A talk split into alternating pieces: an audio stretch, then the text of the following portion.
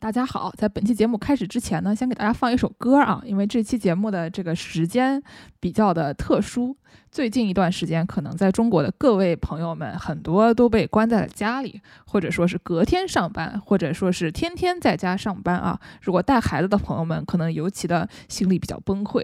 那么就现在给大家放一首歌呢，是前段时间呃为两位朋友写的。我有一位朋友本来跟我说，他想去植物园玩，看见我发的照片啊，说哎呀好想去植物园，明天我要跟另外一个朋友一起去植物园。哎，结果第二天一看，两个人小区都被封了，他们俩这个心里啊就比较的凄苦。为了帮助他们这个排解一下心中的忧愁，我把他们俩悲惨的事情写成了一首搞笑的歌曲，下面可以给大家听一下。这个标题呢就叫做《疯了吗》。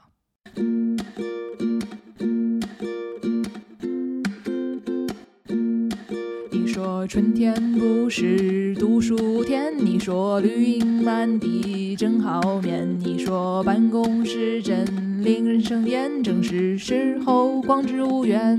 你看池塘边的大鱼鹰，据说山茶象征着爱情，还有桃花、海棠和紫荆，去了绝对不虚此行。点开植物园的公众号，填表下载各种二维码，一觉醒来就接到你电话，你家是不是被封啦？疯了吗？你家被封了吗？封了两天、三天还是十四天呢？疯了吗？你家也疯了吗？终于这次轮到你啦！疯了吗？你家也疯了吗？要做四次、五次、六次核酸呢？疯了吗？你家也疯了吗？说实话，疯的是谁呢？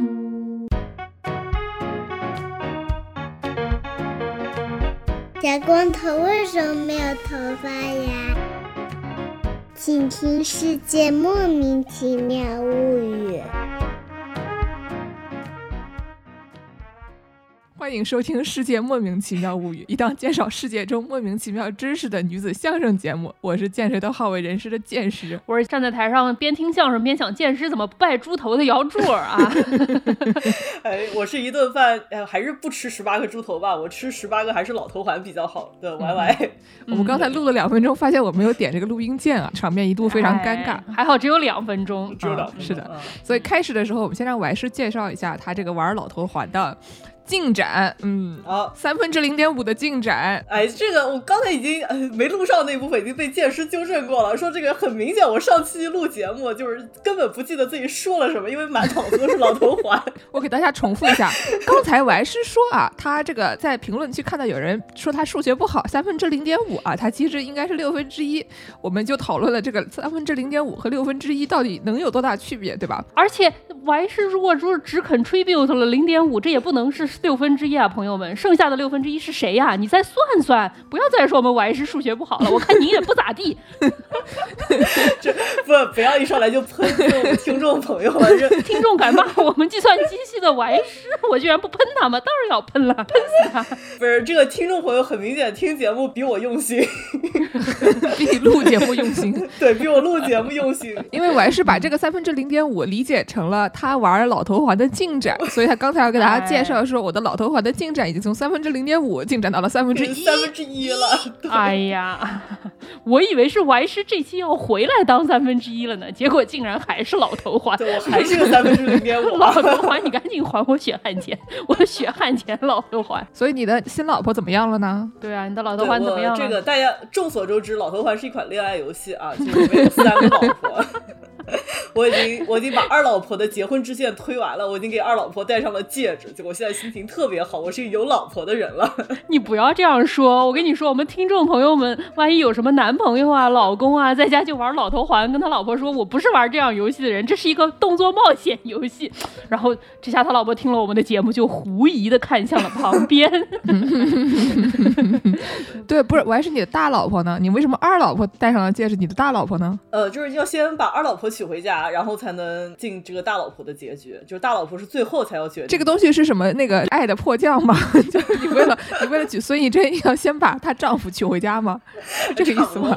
不是啊，可是大老婆二老婆这不是先来后到吗？所以你这不是日本的那种什么学长学弟制，而是韩国的这个年龄制吗？这个话问的很妙啊、嗯，对，嗯就是是先来后到是这个遇见的顺序，但是这个结局推的顺序不太一样啊，但是不是。先进公司的就是前辈，然后后进公司的是后辈嘛？当然是先戴戒指的才是大老婆了。这个事情我不理解啊，我也觉得先戴戒指的就是大老婆，行吧，就是原配嘛，对吧？哎行吧，但据说给二老婆戴戒指的时候，发现这个人手上已经有一个戒指了。大老婆给的，大老婆给的，大家都是一家人。你这个恋爱游戏好像还有点复杂啊。哎，这期节目开始这么欢乐呢，是因为我们大家哎，其实已经看到标题了。这期节目呢、是讲一个这个女性啊、相声演员、喜剧演员的这么一期节目，给大家安利一些我们非常喜爱的这些说段子的女同志们。然后呢，我们开始的时候呢，就要先介绍一下我们小时候最爱看的一些有一些年代感的一些喜剧啊。你们俩先说，我刚吃早饭呢，让我让我吃会儿啊。我的妈呀，你这们俩先聊还能录吗？打游戏的打游戏，吃饭的吃饭，咱们这是要变成视频博主了。啊，我也觉得可以。哎，哎，哎！电视卡了，他去吃饭了，真去吃饭了，真去吃饭，哎，真这怎么回事啊？这是，吃饭的时候不小心把网给吃了。嗯，妈妈从小说过，吃饭的时候不要看电视，所以她就不理我们了。哎我刚刚网断了，我刚刚网断了。啊，你猪头到底拜没拜？怎么回事？赶紧拜一拜。那我们上来先让先让王师介绍一下呢，还是让助攻介绍一下？哎你们让包剪锤吧，我先吃。别包剪锤了，我脑海里有橡皮擦，还是让我们这个头脑非常清楚的数学，哎，不是数学，计算机人民教师，我还是给大家教一教。我明明本科是数学专业的，他就啊，对啊，就是啊，谁在喷我们还是数学不好啊？人家可是专业的。那可能数学是体育老师教的嗯啊。呃，我知道剑师要介绍个啥，所以我就先不说那个。我嗯脑海里面大概也是每天晚上吃饭的时候吧，就是电视里哎面会放一些情景喜剧。哦，古早的也有一些什么《我爱我家》，对吧？对呃老友记啊什么的。啊那时候不放，放《成长的烦恼》。对对对对对对对对。老友记都是后来在那个什么四海买的碟。四海买的碟是放在前面，还是放在后面？老友记是放放在前面的，后面是打口碟。啊啊，那是假装是正版的了。呃，没有没有没有，它那一个框框，然后就是里面一一排东西排排放，然后就是在里面挑。哎，你们还晓得，我前两天在大街上看到有一个人在一个塑料那种绿色的编织的那种塑料筐里面卖小时候可能两千年左右的那种盗版碟，就一张外面有个封皮的那种，就是没有盒子压扁的那种。然后我当时就有一种就是文艺复兴的感觉。我的青春回来了吗？对，没错。你有上去挑一挑，展现一下熟练的手法吗？对对对对对。对 你跟他说，师傅你不能这样，你应该把它藏在风衣里面，然后悄悄的把小朋友拉到小角落，把风衣一打开，说：“哎呀，爹，要买碟吗？不是，这个好熟悉啊！这个场景我总觉得在哪儿见过。对吧？正确的姿势。”还是接着说，嗯，呃，就是小时候看的，就是有那个让人特别印象深刻的《东北一家人儿》。哦，呃，也是也是英达的吧？就是我爱我家也是英达的吧？好像是对，那给我们介绍介绍吧。这个东北一家人讲的什么呀？就东北一家人就是很明显嘛，就是东北的一家人儿，对吧？就是一个、呃，在吉林省长春市，嗯这么有一个国企工作的，就是一个普通的工人家庭，一这一家三代，就是爷爷、爸爸和家里小娃这么的一个在家里的一个故事。哦，国企的，就因为毕竟大家都知道，就是这个东北都是一些工业化城市嘛，然后可嗯能就那段时间啊，经过了一些改革。对对对对对，然后在这个大改革的背景下呀，有一些什么有趣的故事和邻里之间的互动啊，就是大家每集都有这么一，就每集哎，每集居然四十分钟这么长，好的吧？好。那除了这个东北一家人，刚才健身面包吃完了没？给我们啊介绍介绍。吃完了吃完闲人吃完啊马大嘴，啊嗯，闲人马大姐，闲人马大嘴，哎呦，就是哟，你这想李大嘴了是吗？就知道吃。闲人马大姐呢，就是一个我嗯小时候看的情景喜剧。我小时候呢，主要是一个二次元，就我看电视呢，基本上都是在那里看这个盗版碟的《名侦探柯南》啊。我是真的很喜欢看柯南，我现在有时候睡觉之前还在看柯南，对吧？大家众所周知，健身就喜欢看柯南，就也不知道为什么。健身对人生的这个 reference，对人生的指引就是柯南啊。你给他说一个什么东西多长，他说嗯，大概也就一个半柯南那么高。你想半天说，等等，柯南不是才到人膝盖儿那么高吗？对吧？而且柯南的身高是不稳定的，他就是好像这么多年来他的身高越来越矮了。就是嗯，不管管怎么说吧，反正见识除了柯南还看什么呢？就我小时候呢，大部分的时候都是在看这些东西，所以就偶尔啊、哎会跟别人一起看的时候，然后发现哎好像还有好看的电视，然后我就开始看上了《闲人马大姐》。闲人马大姐呢是这个蔡明儿演的一个，就是她是主角。剪一个嗯同花头，剪一个樱桃小丸子头，你看我这都二次元 reference 对吧？剪一个同花头的一个大姐，这个大姐呢，她第一集她就她好像还有工作，然后马上就下岗了啊，不是就提前退休了，不是下岗了啊。她退休之前呢是什么国务院某招待所服务员的副小组长，蔡明老师在播这个电视剧的时候，可能有四十岁嘛，可能刚到四十岁这样吧，怎么就退休了？对，蔡明老师当时是非常年轻的，但是呢，就是啊他因为这人搞笑，所以就不太看得出来年纪，就大家都着重于哦他这个人的搞笑气氛上了。然后呢，只要你穿的够土，对吧？大家都觉得你挺逗的。但而且就是，其实大家想一想，现在的那些退休妇女们。就是五十五岁、六十岁这种年龄，其实看起来还是可以很年轻的，所以就不用太计较，对吧？我们亚洲妇女众所周知，亚洲妇女都是二十几岁的容颜，一直保持到六十五岁以后，突然一下嘣突然梆一下变成蹦了个亚洲大妈，就是那种就是圆乎乎的爆炸头的那种。哎，马大姐呢叫马小燕儿，然后呢她有一个哎丈夫，丈夫叫王元朝，一听呢就是嗯知道她是什么年代出生的就是啊。抗美援朝。对她呢曾经是在这个社科院儿看大门儿，后来哎呀 社科院儿听说他现在已经在鸟巢旁边了啊。很好笑。你跟人家说你是哪个单位，我说社科院儿。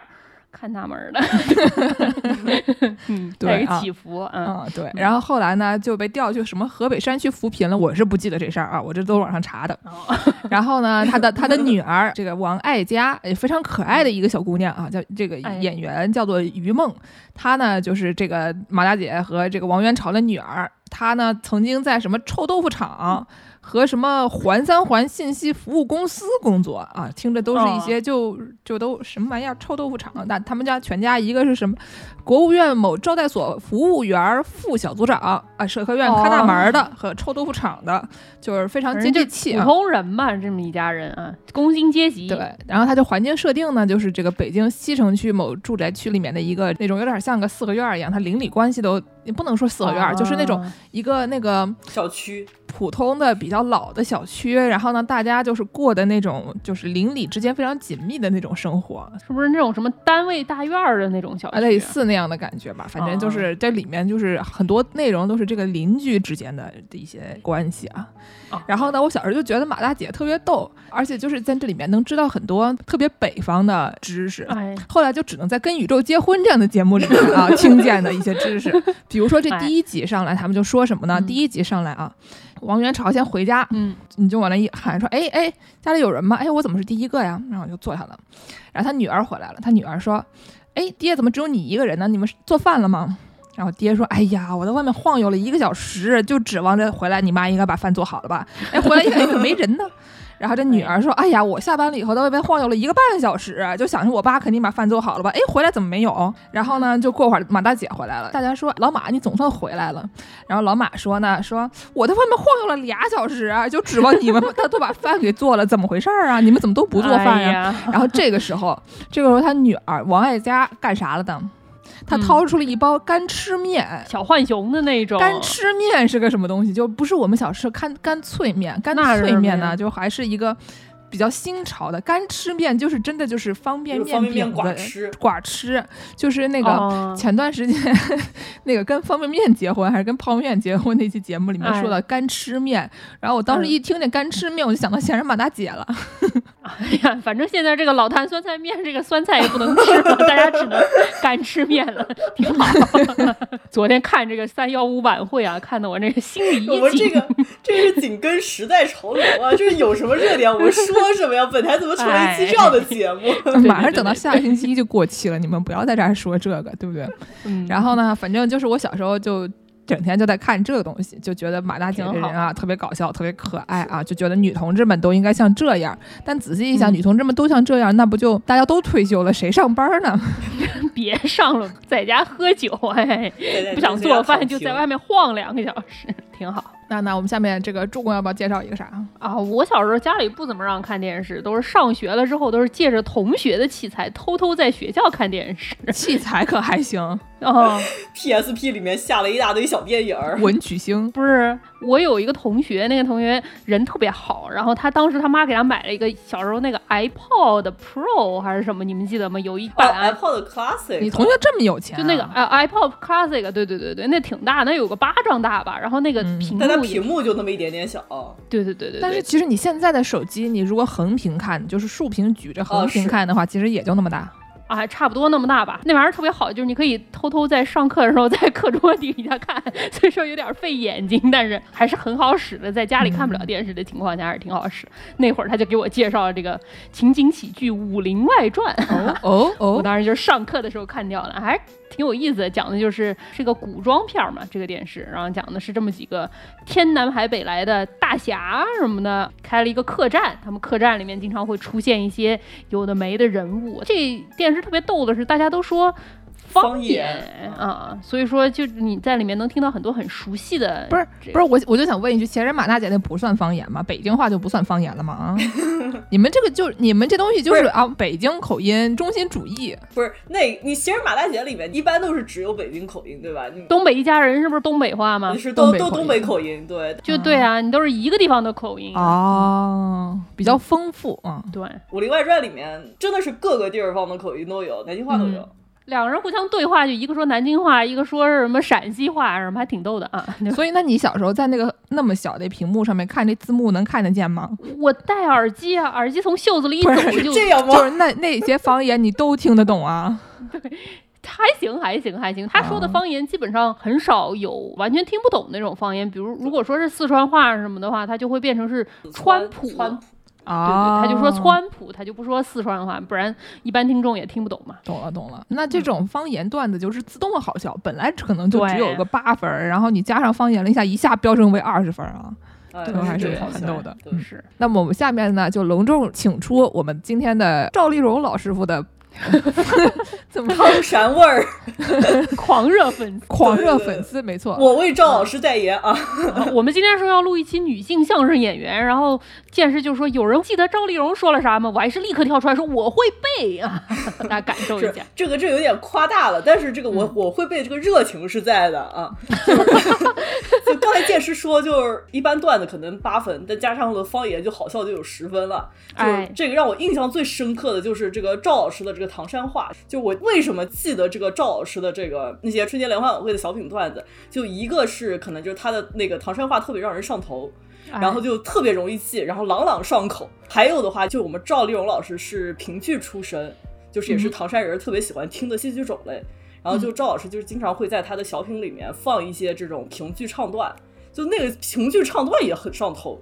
就什么 正月里开花十四五六这种，然后哦之前说，就我印象最深刻的，或者是我脑子里面就经常能在脑海里面循环的一个小品，就是赵老师就是当时九五年的时候春节联欢晚会那个小品叫《如此包装》，好，里面就是不光是有一段评剧，就是唱花名儿的那段评剧，还有一段就是他把这个评剧改成了一段唐山 rap，哇塞，就是什么正月里开花十四五六啊，六月我看不出我春打六九头啊，这么包装简直太难受，我张不开嘴，我跟不上六啊，你说难受不难受？你说难受不难受？难受哎。对啊，对，但这不是唐山味儿啊，就是 已经努力了，已经不错了啊。嗯，对，嗯后面还有一些，除了这个段子之后吧，就最近、去年、前年在 B 站上还火过一段鬼畜，赵丽蓉老师另外一段就比较早期的，这个是我是真的没印象，我可能是看春晚小品集锦看出来的，哦，就是赵丽蓉老师教大家跳探戈，这个我好像有一点印象，你再给我们学一学呗就是这。个堂个儿就是堂啊堂着走啊，三步一窜呐、两压两回头，五步下腰啊，六步一招手，然后你再呀堂啊堂着走。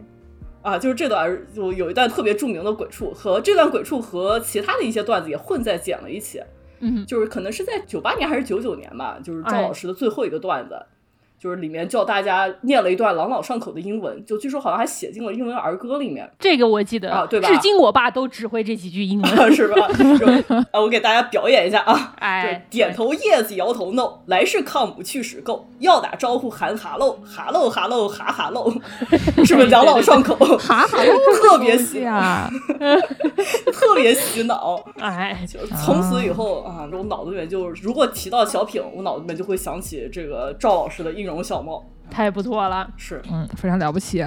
这个时候呢，我们要插入一些啊，怎么说呢，有一些稍微破坏气氛的梗啊，比如说，其实哎你们知不知道赵老师是天津人？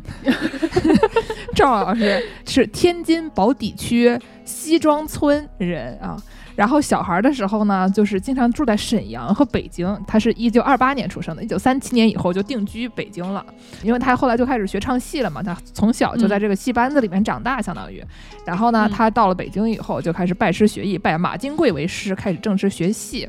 然后呢，哦就是在戏班子里面就混嘛，就是在什么包头、大同、哈尔滨、沈阳、张家口等地走南闯北，啊，等到这个四五年的时候就成为主角了。后来就加入了门头沟青年剧社。然后呢，刚才不是说他擅长评剧嘛？因为他这个后来啊，一直在跟这个新凤霞合作。新凤霞呢，你们知道是谁不？著名评剧演员对。就是一名非常著名的这个评剧新派创始人，就是也是一个非常厉害的表演艺术家，对吧？老一辈的。然后呢，赵丽蓉老师和她的丈夫最开始认识的时候，就是这个新凤霞这个老师傅介绍的。哦但是呢，我在这个网上发现，就是赵丽蓉老师傅的第一任丈夫和第二任丈夫是兄弟。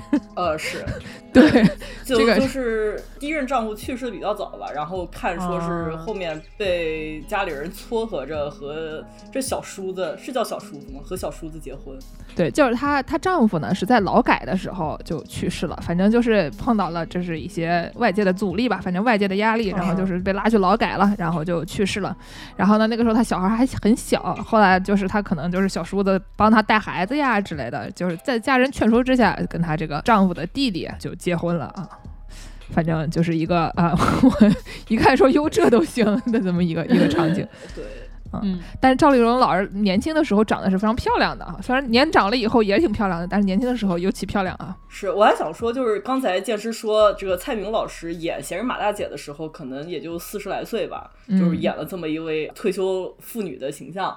然后赵丽蓉老师也是可能三十多岁的时候就开始演各种比较中老年妇女的形象了，在各种评剧里面，就是和新凤霞老师搭戏，在这个比较著名的评剧《花为媒》啊里面，就是演了一个是一个老妈子还是一个媒婆的形象。嗯，对，就也是当时三十多岁就演这些中老年妇女形象，演的出神入化。毕竟这个三十来岁到四十几岁期间，这个荧幕上这个年龄段的妇女，可能是一个空档期吧。特别是那个年代，基本上没有什么表现三十四十岁妇女，那都在家带小娃什么的，很少有能出现在屏幕上。再出现在荧幕上，你就得当这个主角他妈啊，或者是当什么这种主角她老太太之类的这种形象了。所以说，那你在这个女演员三十几岁到四十几岁这个空档就没有角色可以给你演了。哎，那我们下面就非常这个滑溜的接入了下一个话题，就是为什么这个女同志们啊不配说相声，对吧？就是经常会有人说你们女的啊，就是做什么搞笑节目，对吧？搞笑女不配有爱情，都是对吧？你看现在出圈的不只有我们，就是贾玲老师一一位吗？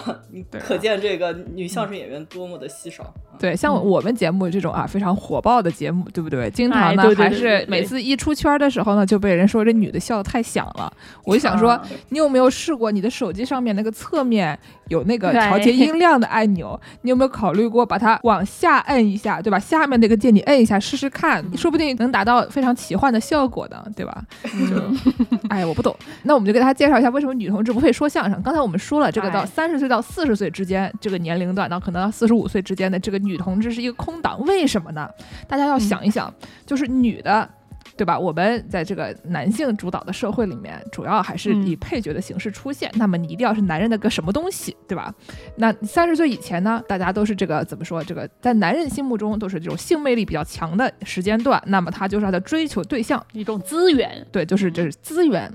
然后呢，等到比如说四十五岁以后，他就是服务你的一些人，对吧？就老妈子，从你追求的对象变成了佣人这样的一个作用，就是经常是什么帮你带孩子的，帮你做饭的，帮你干这这干那的。当然，三十到四十岁之间，你是身兼两职啊，也不是都没有啊。啊，是，但是你仔细想一想，其实你到三十岁到四十五岁之间这一段时间的妇女，她跟你的关系呢，就变得比较的，她可能是你的老板，就是尤其是现在啊，就是她可能是你的老板，她可能是主角，你不是主角。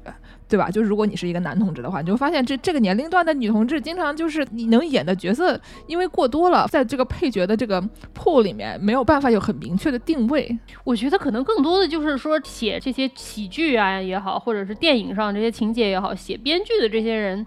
啊，当然不是喷所有编剧，就是给人感觉就是出现的女性角色，她都是一个工具人嘛。对，女的肯定是工具人，总要有一个作用，你才会出现一个妇女角色。不像现在比较多一点，那个年代的女的出现都是一个工具人，就是对主角有什么样的作用的，对吧？所以说你能给主角起上作用，要么你就是他的追求对象。三十岁到四十岁的妇女，对于这个男性来说，他觉得你没有什么用了，你作为一个社会性资源，你已经没有你的价。值了，你也得不到他的尊重，因为你可能如果你是他的妈妈，你还能服务他，或者是至少得到一定的尊重，或者你在一定程度上可以作为家长的这种角色来推进剧情。所以说，在这个你成为家长之前，你对他并没有别的用处，所以说你就不会出现在荧幕上。对，但到这个时候呢，我们就会发现，到现在啊，现在的一些剧里面，三四十岁的这个年龄段的女同志们，就是大批的成为了主角，像什么《Fleabag》这样的电视啊，就是在这个年龄段的女同志们就成为了当仁不让的主角，因为她们能干的事儿特别多，但她们就是谁都不伺候了，哎，对吧？就是你如果就年纪比较小的时候呢，就还受的这个社会规训比较多啊，然后呢就觉得说，那是不是得听他们的话呢？你要是年纪再大一点呢，可能就是这个反抗精神没有那么强，或者说其实你已经找到了自己的位置。就不用像中间这段时间的这个朋友们那么那么野蛮了，所以呢，我周围的经常有一些 就是现实生活中的这个带三十多岁的女同志们就说，哎，突然发现啊，就是自己放飞自我啊，有点想到想到了农友师傅 去吹吹唢呐的那一段啊，嗯，哈是不是也说过这个话？上在那个随机波动说过，对，突然一下就放飞自我了，你们看看见识。不是，我觉得你们是认识剑师认识的晚，你们是认为剑师放飞自我，那你们是三四十岁没有四十啊，三十岁才认识剑师，剑师从小都是这样的，你们那是刻板印象 剑师从小上学就不等我坐地铁，不迫于社会的压力。你那时候还没地铁呢，说啥呢？真的是不是不是？哎，我们这期节目哎，我还没有说到就是女的为什么不说相声的这一段，还在说这个女演员为什么少啊？我们已经开始说起了相声，对，我们就已经开始表演了。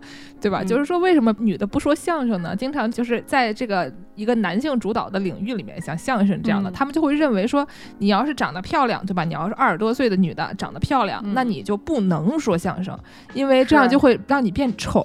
就是男的心目中的就好看的女的，必须得是一个被动的角色啊，对，得是一个花瓶信息的接受者。对，就是她只能笑，她不能说话。她要一说话呢，就破功了，对吧？你长特漂亮的女的，然后一张嘴，怎么说话跟剑士一样？那那。那哪行啊，对吧？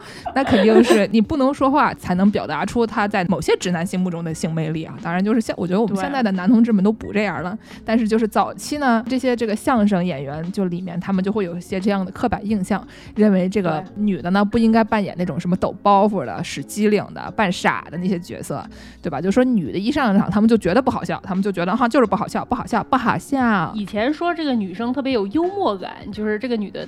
他听了你说的不好笑的笑话，他也会笑，叫做这个女的有幽默感，这是服务精神，服务精神可还行。听你说一句什么笑话，我张口说去你的吧！相亲就黄了，上小红书发奇葩相亲对象了。对，就比如说，要是我们有个甲方，对吧？他在那里说一些不好笑的笑话，然后我们在那里给他捧，对吧？说他好笑好笑啊，对，营业型笑，那那我们说不定就能谈成，对吧？如果那你别人说完，你说哟，这笑话讲的不好，我来讲，那你就谈不成了，对不对？这所以说说到底还是服务精神，不是？那所以是什么意思？所以是我们以后也应该跟甲方说，我们说笑话，您给钱三千一起；您说笑话，我。我们笑，那五千一期是这个概念吗？您不说笑话，我们光给你尬笑一万，是吗？对对对，这都是设计师的活学活用啊！你们看我跨专业人才了，没错啊。您设计我观摩啊。嗯，然后呢，还有一个传统上的说法，说女相声演员一般不说黄段子。一般呢，就是因为相声这种剧，就大家都知道，对吧？就是屎尿屁的这些下半身的东西，就都巨逗。就是你说这些东西很无聊，但是呢，它就是自动就好笑，对不对？对。所以说这些段子就很容易，如果你场子不够热，你说点黄笑话，大家底下就乐了，那你下面就可以继续说了。但是呢，他们就认为女的不能说这类笑话，因为就是他们觉得这些东西不雅。你知道不雅，你还讲，你讲点雅的黄笑话还好呢，对吧？就有很多黄笑话。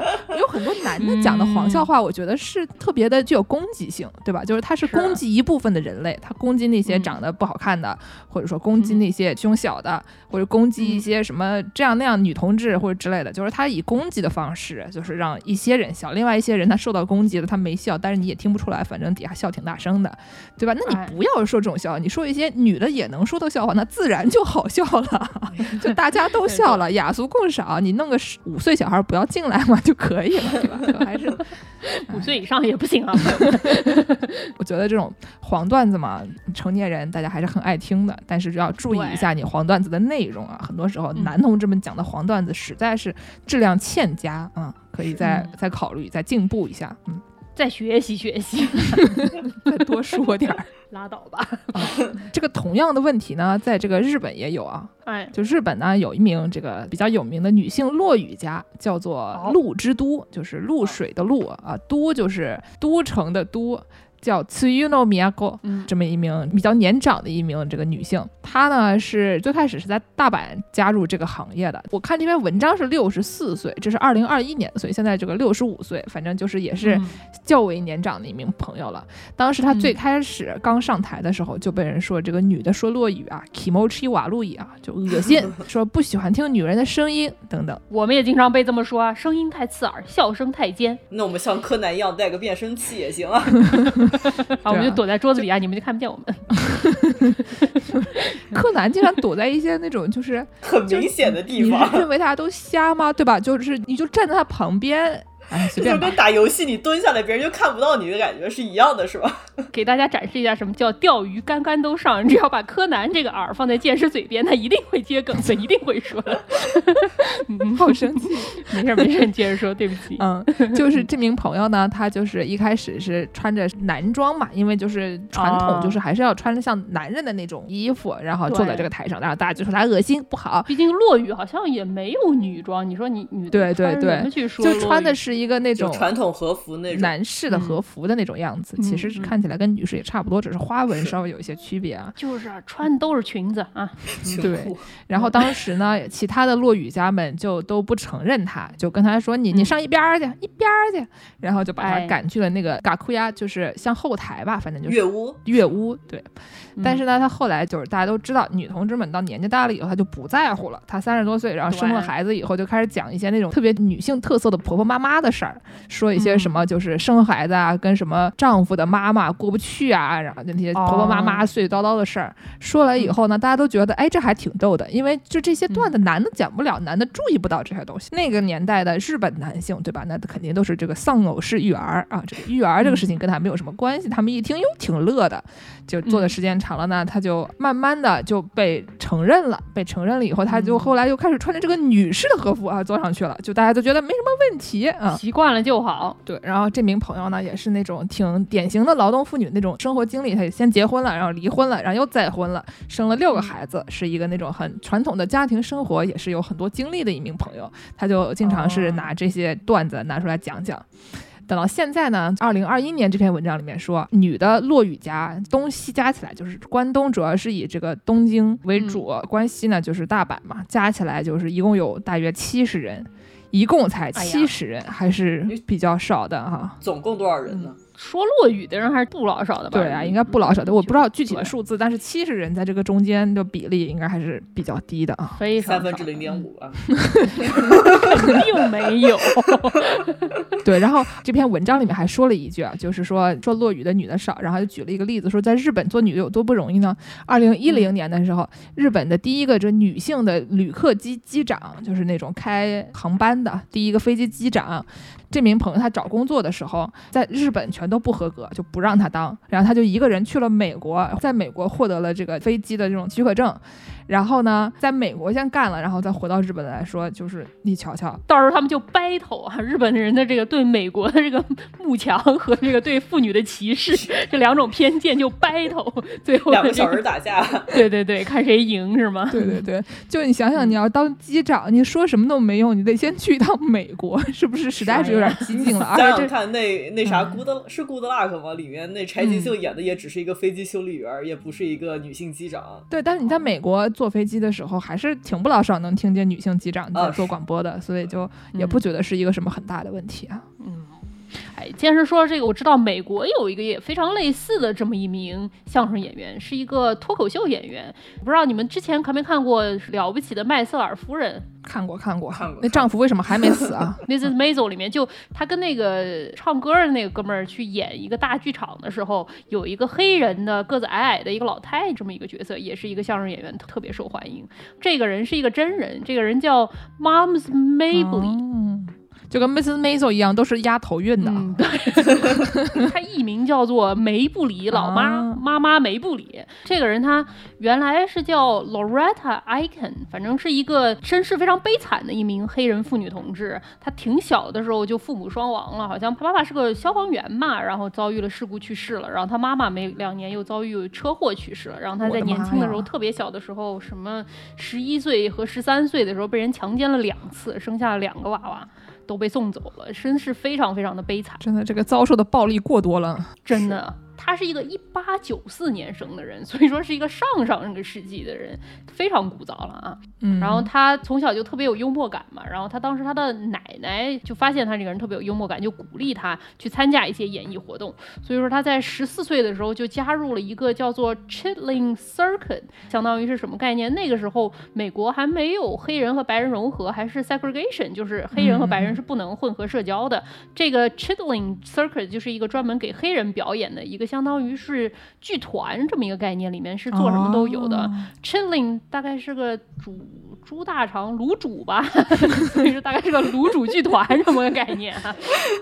然后他在这个里面就是挺出名的，因为他这个人挺有幽默感的。然后他后来他年纪慢慢大了一点，因为他很小就出来混江湖了嘛，所以说他在这个卤煮剧团里面也是经常照顾大家，所以说别人就就爱管他叫大家的妈妈嘛。可能来混这个剧团的也是一些身世比较悲惨的小孩子。哦，想到我们有名朋友，我们都叫他爸爸，因为我们就觉得他他懂得宇宙中所有的真理，然后就管他叫爸爸。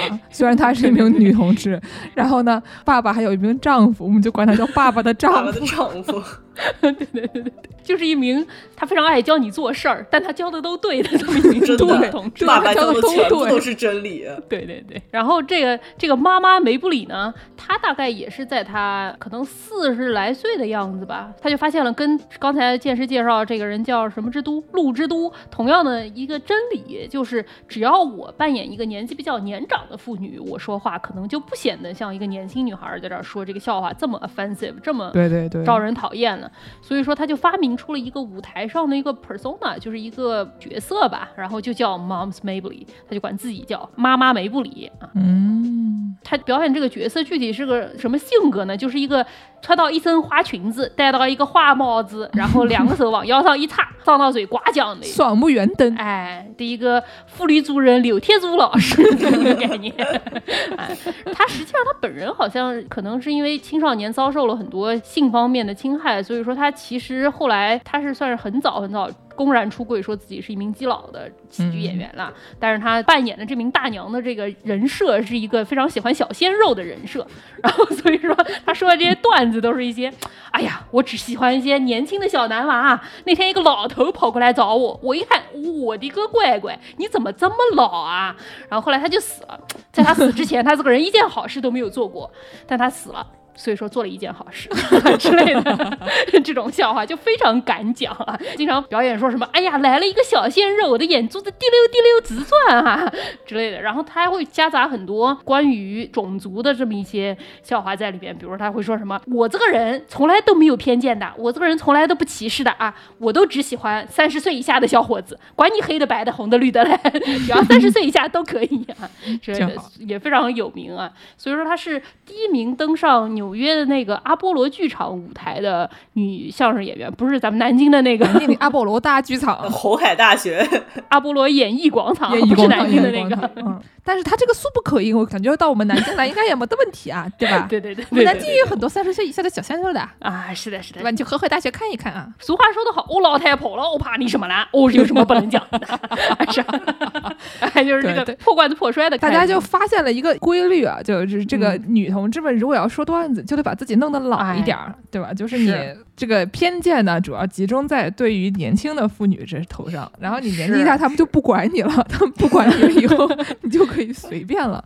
所以说哎，我们节目为什么都要管自己叫姥姥呢？好像好像有点，哎，我们都很年轻的，很年轻的。你都是小鲜肉，嗯嗯。对对对对对，嗯，那那我们下面就给大家说一下啊，其他文化中的这个搞笑艺人，比如说我们刚才哎讲了这个陆之都女士，对吧？但是呢，嗯众所周知，落雨这个东西它比较老，这个嗯你让我去听落雨呢，我是不太听得懂的。嗯，你像中文再好的外国人来听相声，可能也会有点难哈，那种传统的相声。对，就是越老的东西就越听不懂，对吧？你看看什么嗯十八、十九世纪的诗歌，嗯知道哎他写的是什么东西，对吧？对，然后呢，那我们现在先给大家说一个，就是我一开始说到这个日本搞笑艺人的时候，完事的那边大叫说他要介绍这个真千本，你要不先介绍一下真哎千本啊啊，然后我再介绍一下我比较喜欢的搞笑艺人。哎，来来来，对，就因为在日本搞笑艺人散播的范围特别广，就大家都知道，比如说像在中国啊，就沈腾和贾玲去主持个综艺节目，就是差不多也是以这种样的形式。就日本很多搞笑艺人也会是活跃于各大综艺节目当中，没错，所以我一个经常看日本综艺节目的人，就会看到很多搞笑艺人的身影。其中呢，当然我最喜欢的呢，搞笑艺人就是近藤春菜哈露娜。好，呃，不知道他长什么样的人呢，可以去搜一下这个角野卓造啊，不是，或者去搜一下默克尔啊，就会知道这个近藤春菜长什么样了。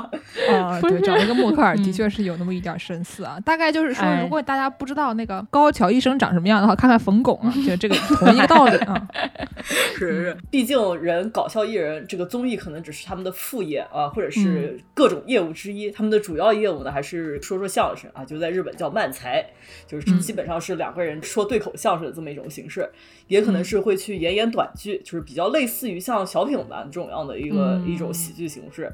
这个静藤春菜呢，他在的这么一个搞笑艺人组合叫真千本，哦，哈利森本，真千本本身的意思，就你想看有这么多根针的意思，它指的其实是一种有很多刺的鱼啊，就对发展了成了这么一种形式。这个英语叫做 porcupine fish，就是那个豪猪鱼啊。那不是河豚吗？对，就是河豚，就是河豚。它就有一种啊河豚里面有一种叫做刺豚，就是刺儿特别多。啊是，我知道了，反正就一个小球儿一样的。就女子漫才，最近几年好像也是比较多了吧？对对就是一般大家看漫才，或者是看这种日本的这种搞笑短剧啊，或者是相声，很多还是一般还是两个男的搭档。对，就比如说像什么三明治人啊、奶油炖菜，或者是那种类型的嗯搞笑组合，很多都是男的搭档，或者是像男女搭档，叫夫妇漫才。就是我们比较 著名的这个邻家平子和啊、对，那个八卦酱对，对对，就两个女的搭档还挺少的，而这个静藤春菜她在的这么一个就真千本这个组合是当年也是拿了漫才大奖赛第四名，然后进行这么一个哦出道。厉害嗯嗯，就一些无用的小知识啊，他出道的年份和阿拉西的出道年份是差不多的。这知识有什么用啊？无用的小知识。硬又无用，哎呀，我的妈呀！就是为什么会说在这么多女性搞笑艺人里面会比较喜欢春菜呢？就是嗯哈露娜就性格特别好，什么样叫性格特别好呢？性格好，然后她说的段子我觉得还挺有意思的。就是，但是我其实好像我是一个笑点比较低的人，就基本上我看漫才我都能笑出来。哦，但是漫才其实很难，啊，漫才里面的文化内容其实挺多的，所以说那个你要是对于这个日本的搞笑文化比较了解，你才会觉得好笑啊，否则的话呢，会觉得哎，对，而且漫才他那个笑点有的时候都非常刁钻，你得进入到他那个搞笑的可能思维模式里面，并不是大众都能觉得他搞笑的。我特别奇怪，就是我看漫才，我几乎都能笑出来，但我看短剧，我一般笑不出来。啊，行行行，这个 都已经说到这里了，我们给他介绍一下那漫才他的笑点啊。然后我们等会儿再给他介绍一下这个短剧啊。首先，嗯这个漫才它里面一般都是什么呢？漫才的梗它都是非常的都有套路，它的套路都是很稳的。他们一般都是有一个这个 b o k 就是像比如说我和姚柱，对吧？就是呢，哎我可能就会负责 b o k 我负责装傻，然后呢，哎姚柱负责捧哏，就是负责 c o m i 就是吐槽吐槽。我在这里说一个什么 dead joke，比如说说一个本来其实是嗯意思是 A，、然后我理解成了 B，装一个傻，嗯，然后姚柱说你说什么呢？就大概就是哎这样的去。你的吧！对啊，啊、然后呢，还有一种叫做努力，努力是什么呢？就是我说一个梗，然后姚柱不指出，他顺着往下说，然后我说你怎么还接了呢？那大概就这样一个东西，就是接住了啊，就叫努力。哎，然后还有一个叫辅力，辅力呢就是那种虚晃一枪一样，嗯，你先要装一装，先表现出啊我是一个傻人，然后呢你再开始就是 bỏ 开，再开始装傻，然后大家就哦我知道了，他的确是个傻人呀。哎，就是把人设先稳固住了这么一个概念。然后漫才里面还经常听到一些，你一听就知道，就是他们俩就是在演段子的这么一个东西。比如说什么“难的呀呢”，就这样的说你怎么回事儿呀？啊，就 是说了什么呢？对此科咪的人经常会说你这说什么玩意儿啊，对吧？？然后呢，有的时候结束的时候就是说某哎哇。就一听就是大阪话那种口音，对吧？就是某意，但是他们西边的人大家都会说某哎哇，差不多得了你。对，啊就别说了，哎呦，这么一个东西，所以它里面那个套路呢是很稳的。你一旦就接受了这个设定啊，你就觉得好像挺好笑。对，而且就是基本上每个不同的漫才组合，他们自己梗都有一些固定的套路，嗯，就有一些可能是那种脑洞大开，或者是有一些就专门玩谐音梗。然后像这个、呃哈露娜他们主要的形式就是喜欢各种顺着接梗，然后接各种和自己脸相像的艺人，比如说什么我们之前提到过的默克尔啊，是和什么角野卓造啊，都是和脸很像的艺人。而且哈露娜就是基本上，如果你一个段子效果要好，就是你这个接梗人的这个速度要特别的快，像我们姚然柱这样啊反，应的过来，对。哎，所以就是，呃，哈露娜这个优点就是她真的是就是所有的反应都特别快，而且就能把这个人给你变着花样的给你说出来。就他不光说这个默克尔，他说完了默克尔，还会说这个角野卓造，说完角野卓造，可能又最近又会说了谁，另外一个特别新的人，就是他能这个一层一层给你叠出来，所以整个段子这呈现效果也特别好。所以主要是节奏非常好，啊难度很高啊。哦，知道了。那搞笑艺人再顺便，建师要不要给大家再介绍一个另外一个比较出圈儿的哎，对，嗯最开始我是怎么知道这名这个艺人叫做渡边直美啊？哎呀，那可太有名了。我们台这个很长时间以前说过一个，就是爱吃胡萝卜的小孩儿，就是我有一个同 同学啊，我有个同学，他呢，他的弟弟啊，他小时候特别爱吃胡萝卜，就是哎吃的胡萝卜吃的呢，那手都变成那个胡萝卜色儿了，然后去看医生，医生说，哎呦，你可别吃了吧，再吃要中毒了，就这么一名特别爱吃胡萝卜的一个小胡萝卜素中毒，啊，德国小孩儿。然后呢，我最开始第一次听说这个渡边直美是这个德国小孩儿啊，他当时已经是一个十六岁、十七岁左右的这个青少年了。嗯，然后呢，这个青少年呢就给我同学发了一个链接，是渡边直美跳 Beyonce。然后就是 我同学就说这这他妈啥对吧？然后就给我看，说我弟给我发了一这，然后我点开来一看，嚯！就是因为渡边直美嘛，她的这个身材啊非常的丰满，但是呢，她又非常的哦灵活，她是一个那种怎么说呢？一般大家会想着说，如果你是一个胖子，那你就是不太灵活，对吧？但是渡边直美是一个极其灵活的胖子，非常惊人啊，他那个。对，然后就是说嗯他的这个肌肉都很厉害，但是呢，他外面又圆滚滚的啊，裹了一层，嗯，是一个这个非常健美，就是你不太担心，像 Masco 你就担心他这个太胖了，是不是这个身体不太好，对吧？但是渡边直美你就算胖一点也不会怎么样的这么一个感觉，哎，对。但是呢，这个渡边直美呢，他就是一个在首先你看在德国小孩刷抖音的时候发现的 这么一名一名朋友，当时就小孩真的是刷抖音发现的，然后就给我们看，我们一看说有这个人厉害嘛，然后我就关注起了渡边直美的这个 YouTube 账号，他在经常在上面教一些什么美妆啊之类东西。如果大家看过他的长相的话，就会发现就是渡边直美长得是挺普通的，就是她不是一个五官长得非常惊人或者怎么样，就是一个普普通通的这个青年女性。但是她每次化完妆了以后呢，就一张那种能上台的一张脸啊，就是画的非常好，画的非常漂亮。嗯，然后就有的时候我就看看她的，然后发现这妆没法往我自己脸上招呼啊，这个难度有点大。而且渡边直美特别的五颜六色，就看着就让人觉得心情愉悦。对她特别擅长买衣服，然后就穿的一身花里胡俏的就出门了，那那种感觉是挺高兴。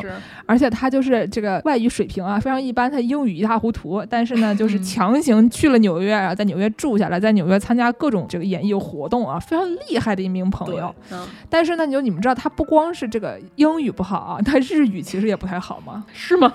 为什么呀？他不是日本人吗？他自称他是日语不太好，但是他就是他日语还好，就只是说，就是我们有的时候也会嘲笑自己中文不好，对吧？就是是成语说不出哎几个啊，成语说了百分之八十都是错的。我经常笑阿宝说你这个成语的水平啊，就是真的哎就是 高考语文就做不出来的那种程度。问一下，三分之一算成语吗？三分之零点五，对，算吧，我的妈，嗯，渡边直美她其实是台湾板桥人，是我们板桥人啊。是你们板桥人，因为南京也有一个板桥啊。哎，然后呢，他是台湾人，他这个爸爸是日本人，妈妈是台湾人。然后他爸爸当时在哦台湾工作的时候，他们就认识的。后来他们就是搬去了日本，但是呢，后来他爸妈离婚了，所以他就跟他的台湾妈妈一起，就是讲国语的妈妈一起住在日本。所以他上学的时候呢，肯定是要说日语的，但是在家庭里面呢，可能就不知道，我不知道是说台语呢，还是说普通话呢。总之呢，嗯就是一个台湾人。我看了渡边直美就上节目给大家介绍这个中华美食，然后还介绍了各 各种日本能找到好吃的这种，特别是台湾系的美食，毕竟从小在那边长大的嘛。然后就好像说他回台湾那条街上去寻觅美食的时候，那店里的老板娘还认得他，就知道他喜哎呀欢吃啥。哦，那我们现在呢，就给大家播放一段这个渡边直美演唱蔡依林的《舞娘》的一歌曲吧。哎呀那你等一下，你真的是演唱吗？还是他在那边对嘴她真的演唱了，哦，好的，他演唱了几句，然后对嘴型了。好的。啊，让那些画面再出现，再回到从前，旋转跳跃，我闭着眼，剩下看不见你存在了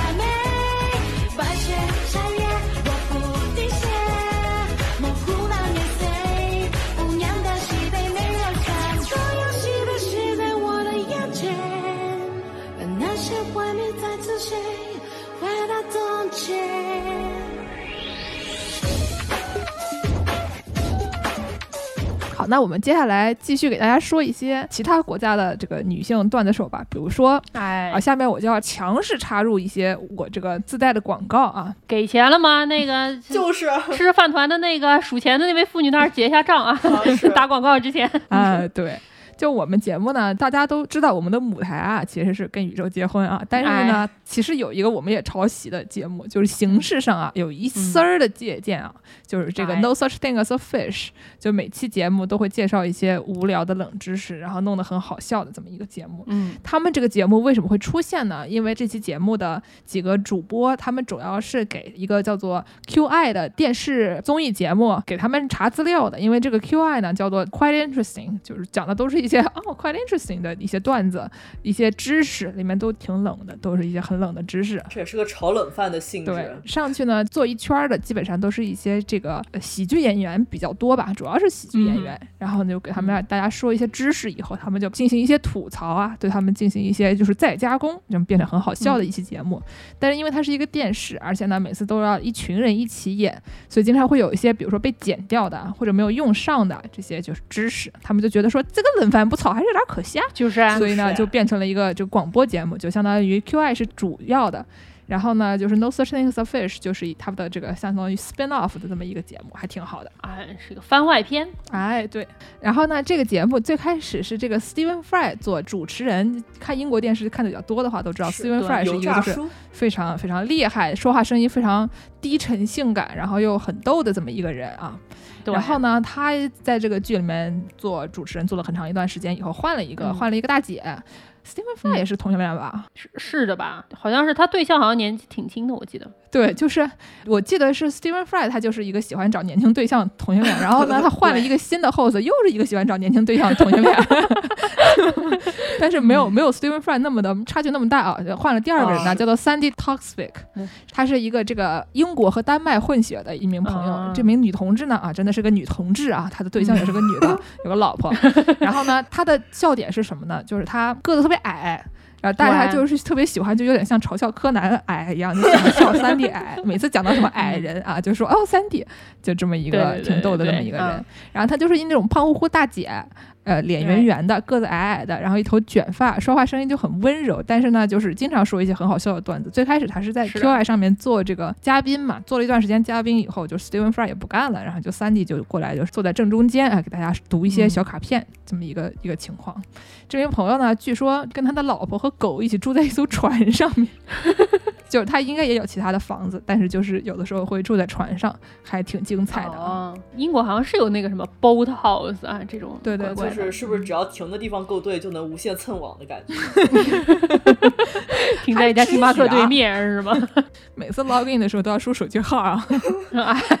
哎然后呢，他除了在 QI 上面是主持人以外，他还担任过很长一段时间这个英国这烘焙大赛的主持人哎，我们节目介绍过很多次，啊。对他就是每次就比如说中场休息的时候啊，出来在旁边说点段子啊，活跃气氛的嗯这么一个角色。所以就是三 D 是这两个剧的脸面，也就是四舍五入就是英国喜剧的脸面了。我就觉得哎。对对吧？你你不看这些，你看什么呢？就是啊对吧？最后我再说一个啊，在 QI 里面有一个我非常喜欢的这个爱尔兰人，叫做 Ashling B，她长得很可爱，长得很漂亮，然后呢，对对对，就是人又特别疯，就每次一上来，她经常就是上那个 Taskmaster，就是一个语言内容稍微少一些，主要是靠大家的肢体语言做一些丧心病狂的事情来搞笑的这么一个节目。嗯，然后她经常在里面做一些就很疯的事情，长得漂亮的女哦的做一些很疯的事情，我们大家都很喜欢，对吧？对，然后呢，他说话也很逗，说话就爱尔兰口音。爱尔兰口音呢，大家都知道是一种感觉像是那种放羊才说的，就是 反正很可爱，我还挺喜欢爱尔兰特别抑扬顿挫，然后呢，就是声音非常的雄浑有力的这么一种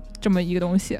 然后我们下面给大家放一个他在这个 QI 上面演唱这个 Twinkle Twinkle Little Star 的这个名场面大家都知道 Twinkle Twinkle Little Star 啊，这么一首歌，没听过的人再去听听哈师傅吹的，你就想起来了，再也不会 忘记了想不起来，再也想不起来，就是嗯哆哆嗦嗦啦啦嗦啊这么一个歌曲。哎，但是呢，就是那个 Ashling B 上来唱的是个什么样子？他就唱 Twinkle Twinkle Little Star 啊，就这么一个开场，大家都被嗯震惊到了。所以是他说爱尔兰人就是这么唱歌的，我们这个口音对吧？我们这个水平，我们能把所有歌都唱成爱尔兰风味的，让我给你表演一下啊！所以大家可以在这里听一下是吗。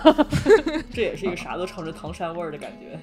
哎，对，说的没错啊，Twinkle, twinkle, little star, how I wonder what you are. 既然说到电视，我给大家介绍一下这个情景喜剧里面，大家知道现在的情景喜剧里面女同志还算是比较多的了是。我给大家介绍一下情景喜剧的老祖母吧，我觉得都不能说是光是女子情景喜剧演员，应该说是所有情景喜剧演员里的老祖母。这个叫做鲁西欧·鲍，就在美国有一个家喻户晓的电视节目，是一九五几年的时候的一个电视节目，叫做《I Love Lucy》，我爱露西。这个电视应该是你在美国只要提起来，所有人在那个年代都见过。这个电视最牛的时候说每集收视率可以有六千万人。全美国有百分之六十的家庭都在收看，哇，两个木村拓哉同时表演啊！鲁斯有宝等于两个木村拓哉啊！这个特别厉害啊！鲁斯尤鲍他原本是一个正经的，想要追求那种戏剧之路的那种演员，然后他一开始在纽约那边混，混了一段时间之后，也是混得非常不得志，然后就搬来到了洛杉矶。现在已经不能说搬来洛杉矶，搬去了洛杉矶。去洛杉矶之后呢，也是很长一段时间都在低谷期，一直就在演一些没什么名气的那种 B 级片里面的那种小角色啊什么的。后来慢慢混一混，可能也混到女配角啊，或者是能露上脸、说上话这种角色。有一段时间，她被人称作是 B 级片女王这样。然后她在演 B 级片的时候，她就认识了她的丈夫，她的丈夫是一个叫叫做 Daisy Arnaz，是一个古巴美国人。这个人是小时候就是遇到了古巴政变，所以说就跟全家人一起逃来美国的这么一个。她丈夫是一个乐手，是那个在一个古巴乐队唱歌还弹琴这么一个人，非常厉害。啊嗯，挺有才的这么一个人。他们俩都是爱搞那种歌舞剧这样认识的。像那个年代，如果说你只是一个 B 级片的女演员的话，你可能你的收入就不够。于是鲁西欧鲍就去兼职，就去广播台也做广播员儿啊，给大家本雅明吗？对，给大家朗读一些广播剧啊什么的。结果他就好巧不巧。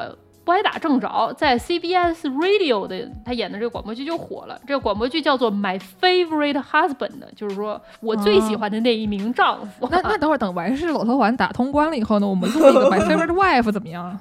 对对对，这有点难以抉择，所以我一开始想不起。来。好的，对每期给大家介绍一个。啊，我还是现在做出那种特别可爱那种很扭一捏的，就是小手捂在胸口的动作哎呦，啊我。的三个老婆到底哪个更好呢？对啊，《只狼》里面还有三个老婆呢，到底应该选哪一个呢？就是。所以说，这个 My Favorite Husband 并不是说这个鲁西欧鲍有很多个丈夫啊，哪一个是我最喜欢的丈夫啊？大概这个剧情就是她跟她的丈夫关系很好，然后他们俩乐乐呵呵。但是这个女的是一个有点脑洞比较大，整天大开脑洞，然后做一些莫名其妙的事情的这么一个广播剧。Ashley B，对对对对对，然后最后她丈夫和她就一起把这个她的脑洞引出的危机给解决了。然后每一集最后的时候，她就说：“哎呀，You are my favorite husband，、就是我，你是我最喜欢的丈夫啊。”这样的感觉。结果这个广播剧就火了，火了之后，他们的这个母台 CBS 呢，大家知道也是美国特别著名的几大电视台之一，所以说这个 CBS 就跟鲁西欧报说，你把这个广播剧发展成一个电视剧吧，听起来你们这个都挺火的。本来他是跟一个白人男子两个人一起演这个广播剧的，在想要把它搬上电视的时候，鲁西欧报就说，那我得让我丈夫来给我演我电视里的丈夫，因为他当时好像他们俩挺忙的，她丈夫那种晚上表演剧团，什么半夜要表演到四点钟才能回家，她早上要出去上班，五点钟就要爬起来了就。见不到丈夫，找一个机会让她见到丈夫是吗？公费谈恋爱的一种感觉？对对对，就跟那个什么恋爱可耻但是有用是一个这个纪录片儿一个道理啊。对对对，有一个传说说他俩每天那个时候就每天只能在四点到五点之间开车，你开车上山，我开车下山，在穆赫兰道停下来，两辆车并排，两个人聊一会儿，然后就一个去下班，一个去上班了，所以还是比较辛苦的。所以说，鲁秀就说你一定要让我丈夫演我丈夫，不然我就不演。然后 CBS 说，那我们这个电视里从来也没有出现过。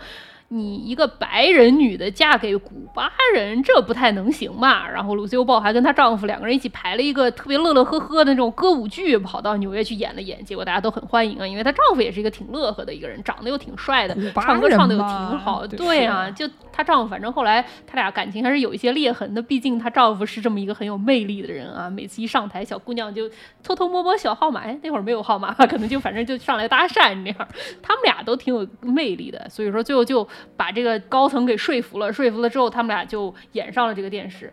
然后他们俩在演这个电视的过程中，他们俩还自己起了一个制作公司，她丈夫叫 Daisy 嘛，她叫 Lucy 嘛，这个公司叫 Daisy 路啊，就是。德斯路、这样的感觉，然后这个喜剧里面主要是靠肢体喜剧，有的喜剧我们之前说的很多都是那种像相声啊什么，都是大家说的这种段子，但是《I Love Lucy》里面鲁西欧鲍主要是一种肢体喜剧，我这里面放了一个 clip，你们俩看一下。啊啊，我懂了，就有点像憨豆先生加上加上相声哎啊。哎，对对对对对，就这一集讲的就是他跟他的朋友两个人，这个 Ethel 和他两个人一起去工厂里，不知道为什么要做这个给巧克力包装的女就工，然好后这个实的包装感觉，对，这传送带上就来巧克力，他俩就得想办法把这巧克力都给包起来，然后就来太快，他俩就 往嘴里吃的，往帽子里塞，往衣服里塞啊，都塞不完这样。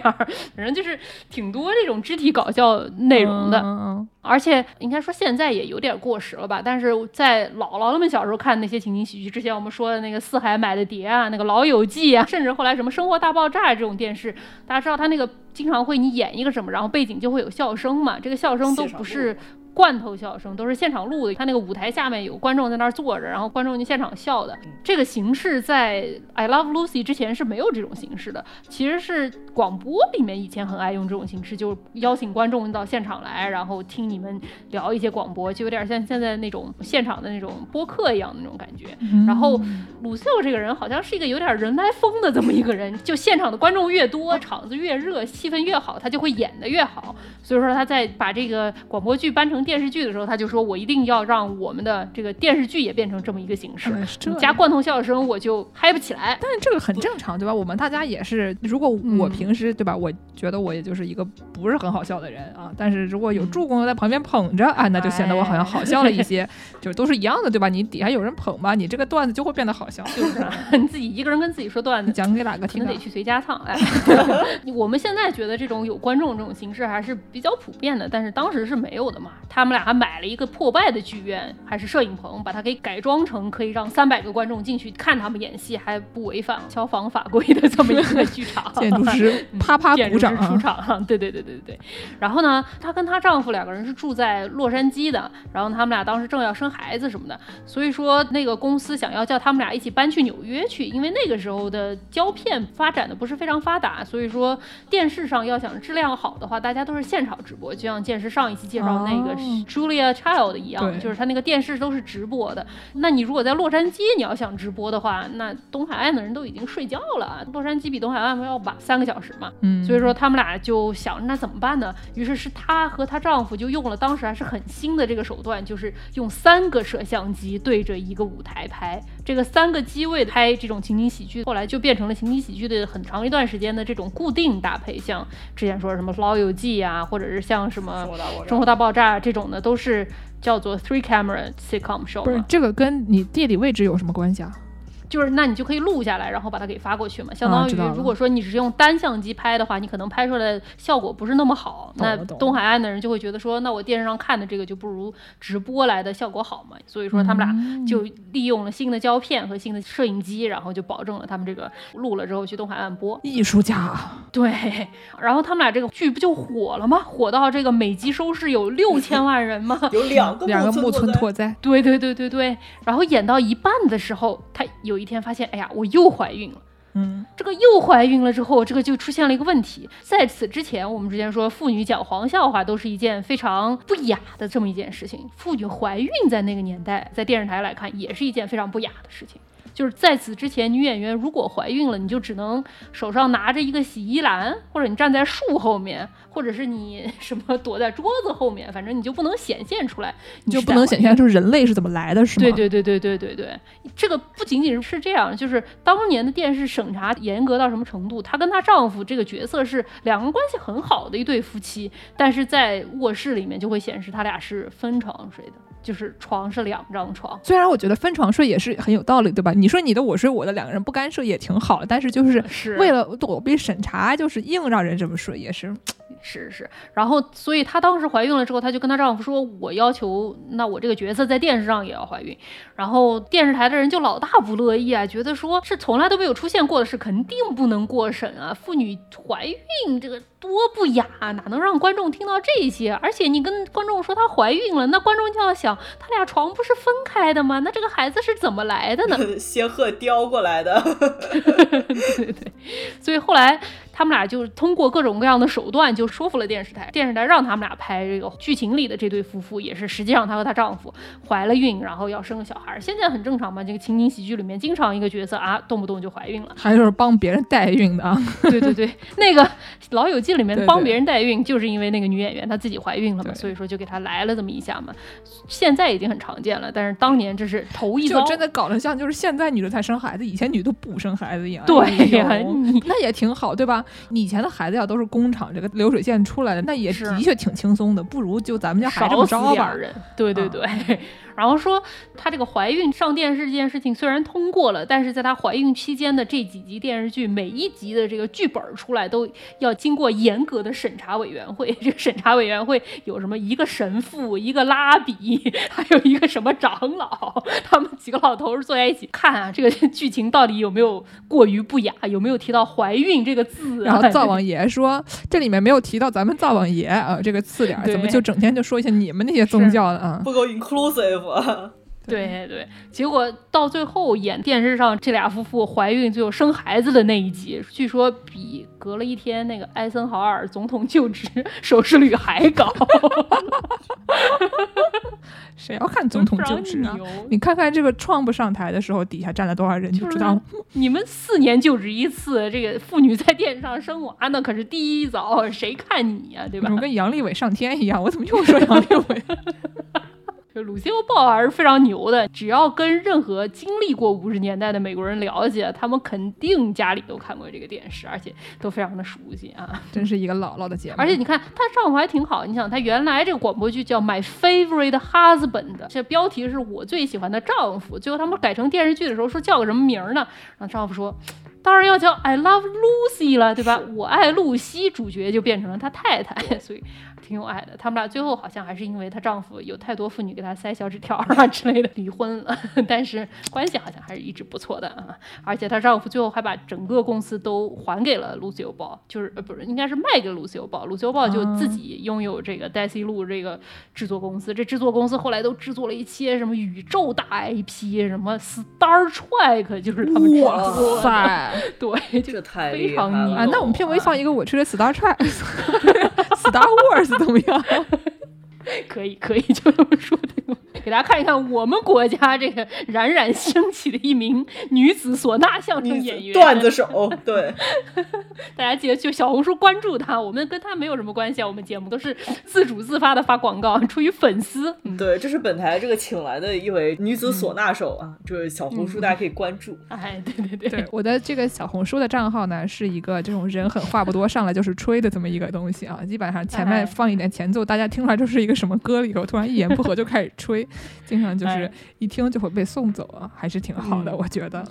就是 就会被送走，还是挺好的。哎，行，那今天给大家介绍这么多女子相声选手啊，大家也多关注我们这个女子相声节目，把我们也给推荐给你们身边的人，叫他们也听一听。啊，那感谢大家收听本期的《世界莫名其妙物语》。您可以在微信公众号、微博和豆瓣，如果豆瓣这两天还不被下架的话，关注我们 啊，也可以在这个爱发电平台和微信公众号点击喜欢作者，给我们打打赏。哎，有嘉宾的时候呢，我们有的时候啊会给嘉宾分分成，对吧？比如上期我们的哈师傅获得了就是巨款嫁妆，我们大家都觉得非常满意啊，他跟德雷斯顿的这个婚姻应该会比较成功。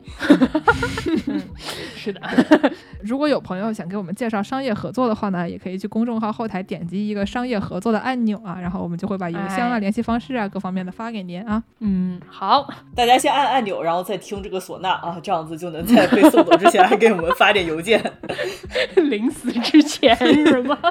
还有什么未尽的事业吗？嗯嗯嗯，好的好的，那么我们下面就像第一次这个女同志在电视上生孩子一样啊，第一次这个上太空，给大家放一个这个 Star Wars，你听完了你也能上太空。好嘞，大家下期再见下。期再见。再见。